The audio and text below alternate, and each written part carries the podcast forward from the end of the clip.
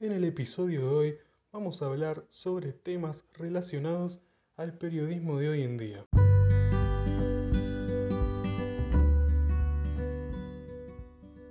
Mi nombre es Mateo y voy a hablar sobre la propiedad intelectual, los derechos de autor y las licencias Creative Commons.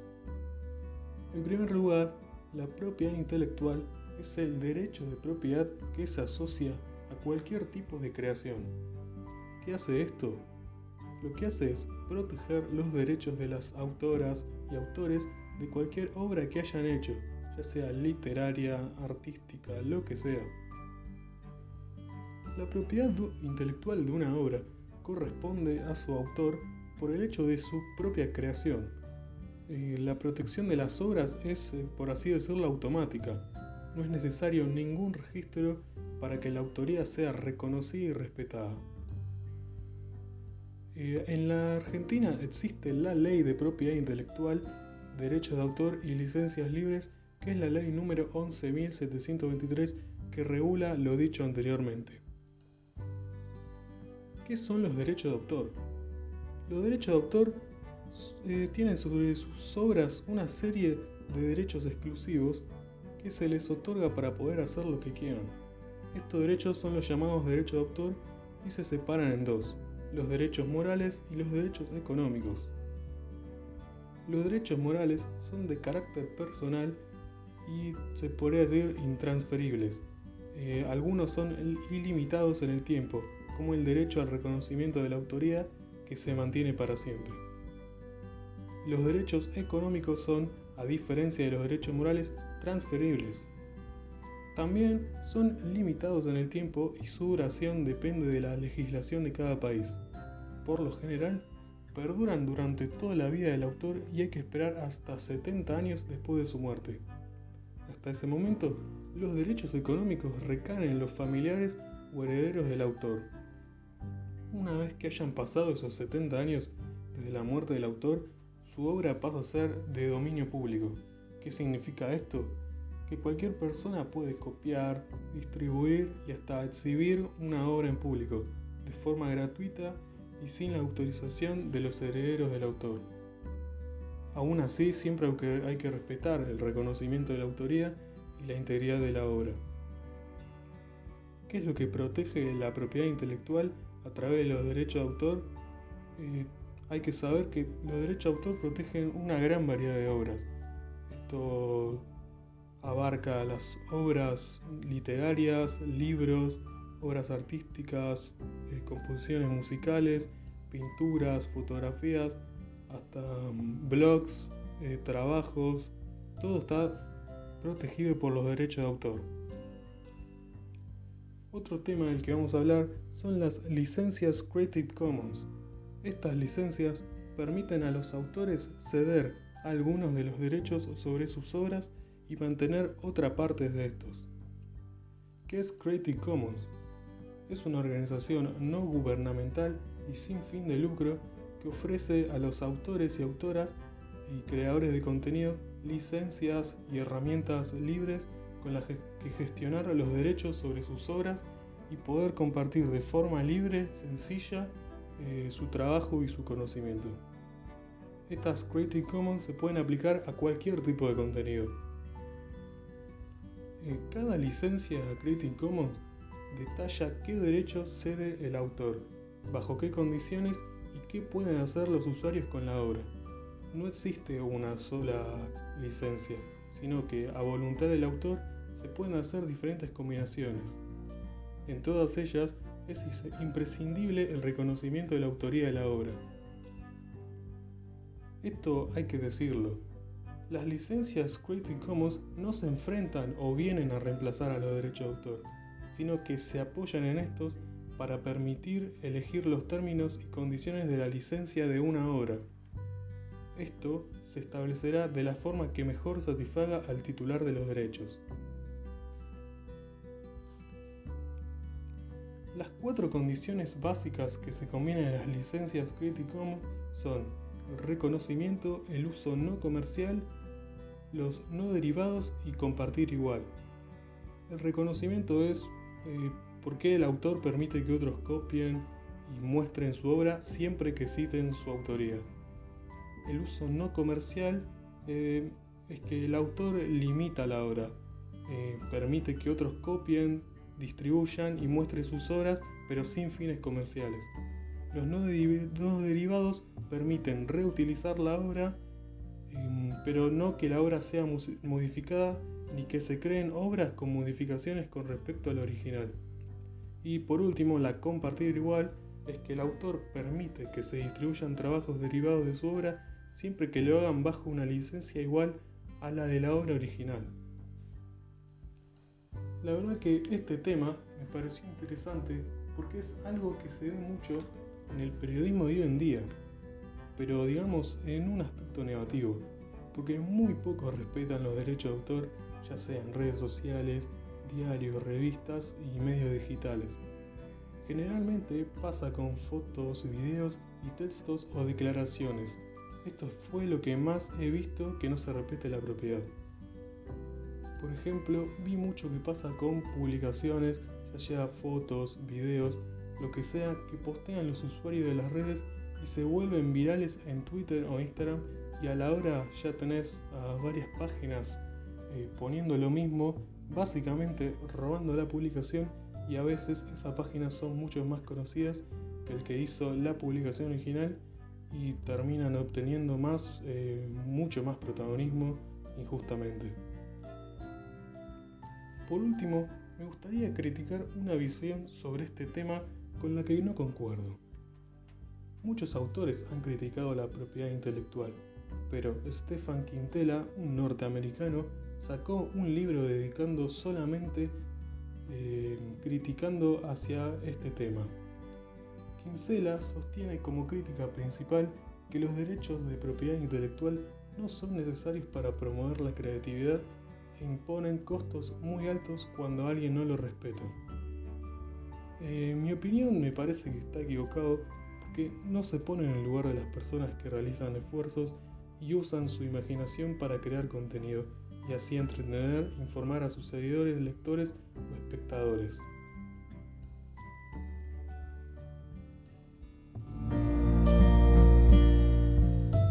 Pero en este podcast no estoy solo, sino que estoy acompañado de Lucas que va a hablar sobre las transformaciones en el periodismo.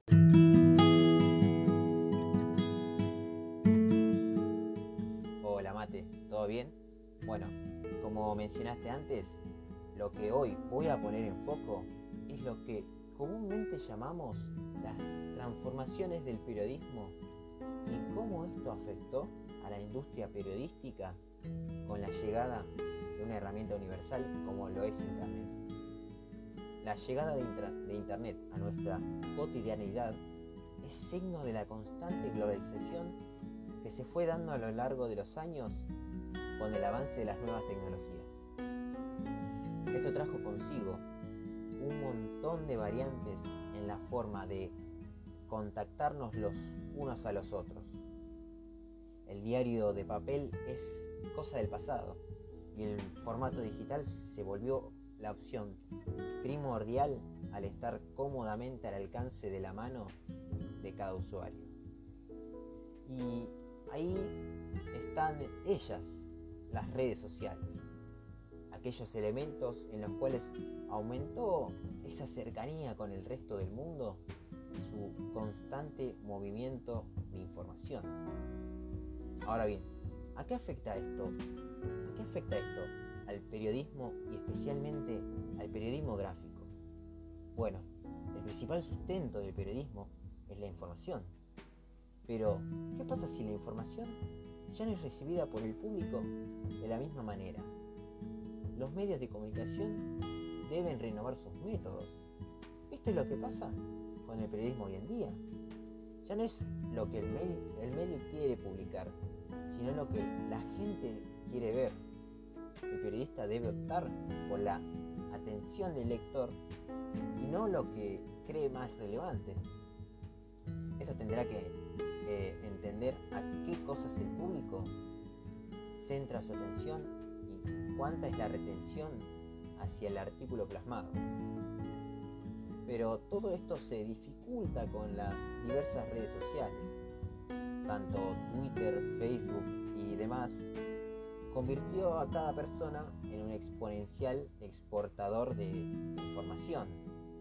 Sin importar su relevancia, atrae la mirada de sus seguidores y sin tener los elementos que conforman una redacción de un medio de comunicación. Por lo tanto, se expandió un mercado en el que sus verdaderos eh, vendedores debieron adaptarse a lo que los demás proponen y mejorarlo. Sin embargo, esto significa que los redactores debieron renunciar a la abundancia de información especializarse cada vez más en sintetizar la noticia, poner en foco las palabras más llamativas, analizar constantemente las visitas que tengan las diferentes secciones y así saber qué gustó y qué no gustó. Además de analizar también todo lo que ocurre dentro de las redes sociales, entendiendo sus algoritmos y sacar provecho de ellos. Vamos a un ejemplo. Página 12. Título. Cruce entre Vilma Ibarra y Facundo Moyano. Ya el título llamativo, busca la intriga del lector a saber cuál fue el conflicto entre estos dos individuos que forman parte del ámbito político. Pero lo importante está en que la fuente no fue más que Twitter, ya que los protagonistas del hecho intercambiaron opiniones en dicha red social. Pero ahora, yéndose a un extremo, vamos al caso de la página de Twitter, elcanciller.com, que publicó esta noticia en Twitter como fuerte cruce entre Facundo Moyano y Vilma Ibarra por la perspectiva de género en los sindicatos. Y eso es lo único que posteó al respecto, sin desarrollo, con las imágenes de ambas opiniones, con el agregado del adjetivo fuerte como atractivo. El lector leerá el título, verá las imágenes y dependerá de él compartir, comentar y fabiar la publicación. Con todo esto no solo podrán captar la atención de la audiencia, sino que podrán retenerla con el amplio abanico de noticias que ofrecen con este mismo método. Sobre todo el público joven, el cual se, se encuentra en constante uso de un teléfono celular, casi como una extensión de su mano, y su atención se puede perder fácilmente. Es muy interesante este tema, ¿no? Más para nosotros que además de tener una gran cercanía a Internet, somos los que tenemos que entender esto más que nadie. Nuestra labor de periodistas subsiste en base a ello. Y nos guste o no, tenemos que adaptarnos y lograr el objetivo de atraer al lector. Bueno, algo en lo que no concuerdo con la fuente con la que realicé esta pequeña explicación, desde mi punto de vista, lo siento como un ataque al periodismo actual. Y si bien puede verse como algo adverso, todo este cambio, desde mi perspectiva, lo veo como algo que puede ayudar a mejorar, no dejando una publicación al azar y diga si es visto o no, sino que estudiar a un público y entender lo que lo satisface, conectar con la audiencia. Después de todo, ellos son, los, son para quienes trabajamos. Muchas gracias Lucas y muy interesante tu planteo sobre el tema. También otro que me acompaña es Matías, que va a abordar el tema sobre los robots periodistas. Adelante, Mati. Hola Mateo y hola a todos nuestros oyentes. Como bien dijiste, eh, los robots periodistas es el tema que hoy nos reúne aquí. Y para hablar de ello, primero debemos hablar del periodismo en sí, porque el periodismo no escapa al proceso de automatización que se vive desde la llegada del propio Internet, que nos permitió estar a todos interconectados y tener una globalización mucho más sencilla, más amplia, que nos conecta de aquí a Europa, de aquí a África, con un simple dispositivo móvil, por ejemplo.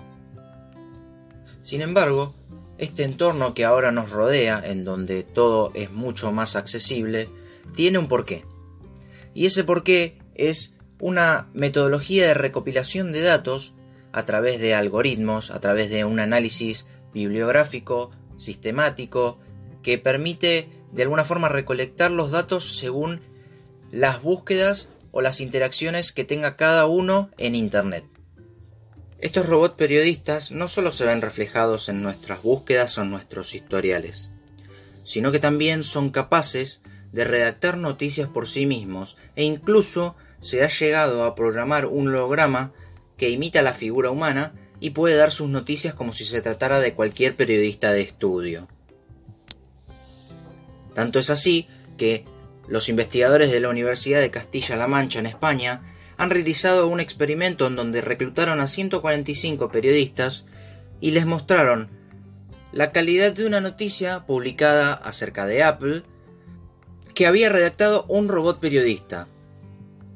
Los resultados increíblemente arrojaron que 8 de cada 10 periodistas, claro, estaban de acuerdo con la sintaxis que había hecho la versión computarizada de un periodista. 6 de cada 10 consideraban correcta la coherencia en la exposición de esas ideas que presentó.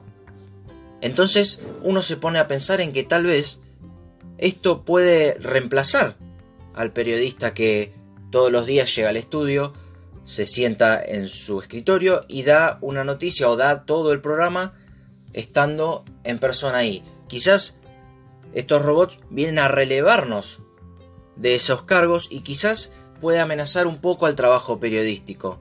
Esto en particular de los robots periodistas, que ya son capaces de dar una noticia como si fueran una persona de carne y hueso, despertó mi curiosidad porque de esta manera como que reemplazan a la figura humana y lo relevan de su trabajo. Además de eso, ha sido tan abrupto el cambio desde la irrupción de Internet, fue tan repentino o en tan pocos años la evolución misma por parte del hombre hacia la tecnología que resulta de alguna manera difícil pensar en que el humano siga teniendo el control después de todo. Quizás llegó el momento en el que la computadora o estos robots periodistas justamente sean los que tomen el control de nuestros gustos, de orientar lo que nosotros queremos ver, lo que a nosotros no se nos va a dejar ver, lo que sí se nos va a dejar ver o lo que simplemente se nos va a mostrar, puesto que si de estos algoritmos nacen un resultado orientado en base a lo que nosotros elegimos, también significa que hay algo que se nos oculta detrás, que es lo que quizás nosotros no podemos ver o no nos interesa buscar también.